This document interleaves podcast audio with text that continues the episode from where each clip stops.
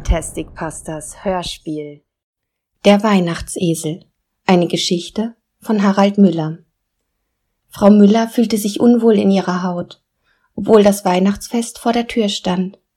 Nervös kaute sie an ihren Fingernägeln, was eine dumme Angewohnheit von ihr war. Noch drei Tage, dann war Heiligabend. Aber Weihnachtsstimmung kam noch nicht auf. Wie denn auch? Die Gedanken waren bei ihrer Tochter, die heute Morgen einen Untersuchungstermin in der Klinik hatte. Ihre Tochter war bereits fünf Tage über dem errechneten Zeitpunkt. Ihr Enkelkind wollte einfach nicht auf die Welt kommen. Frau Müller befürchtete, dass ihrer Tochter eine Geburtseinleitung drohte und sorgte sich um ihre Tochter und ihr ungeborenes Enkelkind. Hektisch räumte sie das Geschirr in die Spülmaschine, traf aber die Halterungen nicht. Ihre Nervosität war auf ihre Hände übergegangen die leicht zitterten. Beinahe wäre ihr ein Glas aus der Hand gefallen, aber sie beherrschte sich noch. Plötzlich klingelte es an der Haustür. Bevor sie die Haustür erreicht hatte, hatte ihr Mann sie bereits geöffnet. Er lachte. Hallo, wollen Sie mir ein Tier verkaufen? Frau Müller trat an die Tür und erkannte, warum ihr Mann lachte. Eine junge Frau mit Pelzmütze, Lederjacke und Stiefeln hielt einen Esel an einer kurzen Leine. Die junge Frau lächelte. Nein, der Esel ist unverkäuflich. Den brauchen wir für unsere Existenz.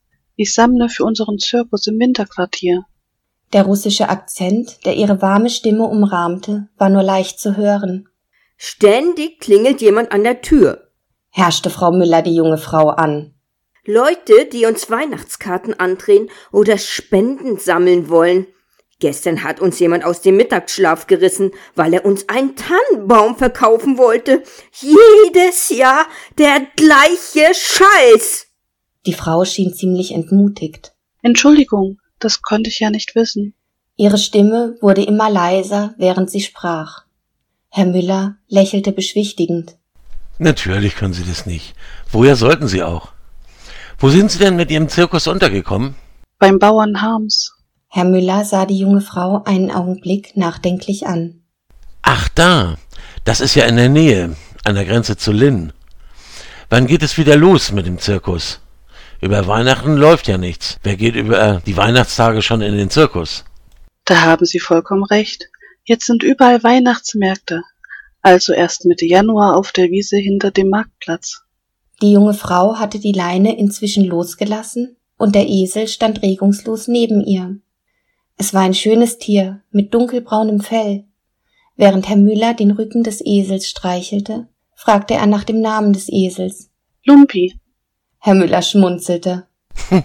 das ist ja ein lustiger Name. Wie heißen Sie? Ich? Nein, ich meine nicht Sie persönlich. Ich meine Ihre Zirkustruppe. Die haben doch alle Namen, so wie Busch, Krone oder Roncalli. Das Gesicht der jungen Frau machte einen verdutzten Eindruck. Sie zog ihre Stirn in Falten. Wir sind nur ein kleiner Familienbetrieb. Über dem Zelt steht nur einfach Zirkus. Was für Attraktionen bietet Ihr Zirkus? erkundigte sich Herr Müller. Wir haben einen Feuerschlucker und einen Clown. Die Hauptattraktion ist Lumpi mit seinen Kollegen. Sie klopfte den Esel liebevoll und setzte ihr bezauberndes Lächeln auf. Wir spielen die Bremer Stadtmusikanten. Meine beiden Töchter und die drei Söhne meiner Schwester trommeln ganz leise in der abgedunkelten Manege. Als erster läuft Lumbi herein und stellt sich vor ihnen auf. Danach kommt der Hund Rubek, der auf Lumbi heraufspringt. Die Perserkatze Dilek hat auch keine Schwierigkeiten, mit einem Sprung auf dem Hund zu landen. Das Spielen der Kinder wird immer lauter, und bei einem Trommelwirbel flattert der Hahn nach oben. Ihre Augen leuchteten und ihre Stimme überschlug sich beinahe. Donnerwetter! entfuhr es Herrn Müller. Er tätschelte den Esel am Hals und sagte Du bist ja ein richtiger Star. Da kann ich ja gar nicht anders, als dir ein Leckerli besorgen. Bevor die junge Frau etwas sagen konnte, verschwand Herr Müller im Haus. Frau Müller sagte schuldbewusst Ich.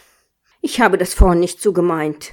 Sie überlegte, wie sie der jungen Frau glaubhaft vermitteln konnte, dass es nicht so gemeint war Sie hatte einfach nur ein Ventil gesucht, um ihrem Kummer Luft zu machen. Da kam ihr die junge Frau gerade recht, die gar nichts dafür konnte. Lächelnd winkte die junge Frau ab. Das bin ich gewohnt. Herr Müller kam zurück und hielt dem Esel eine Möhre hin, die er sofort genüsslich zerkaute. Herr Müller öffnete sein Portemonnaie und fragte Wo haben Sie denn Ihre Sammelbüchse? Wir nehmen das Geld so an. antwortete die junge Frau. Mit diesen Metalldosen haben wir schlechte Erfahrungen gemacht. Die meisten stecken da nur Münzen rein, manchmal nur zehn Cent. Ich verstehe. Er entnahm einen 20-Euro-Schein und drückte ihn der jungen Frau in die Hand. Oh, vielen Dank. Frohe Weihnachten. Die junge Frau nahm den Esel an die Leine und ging.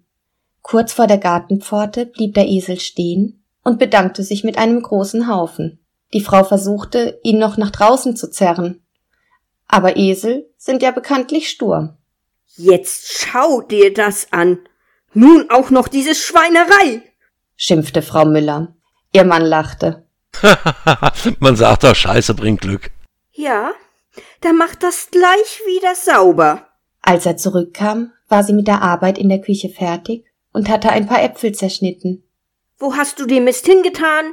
Na wo schon? Auf den Komposthaufen. Ist doch besser Dünger. Jetzt lachte sie. Ein dressierter Zirkusesel, den man nicht mal davon abhalten kann, bei großzügigen Leuten seine Hinterlassenschaft im Vorgarten abzuladen. Er blieb ganz ernst und fragte.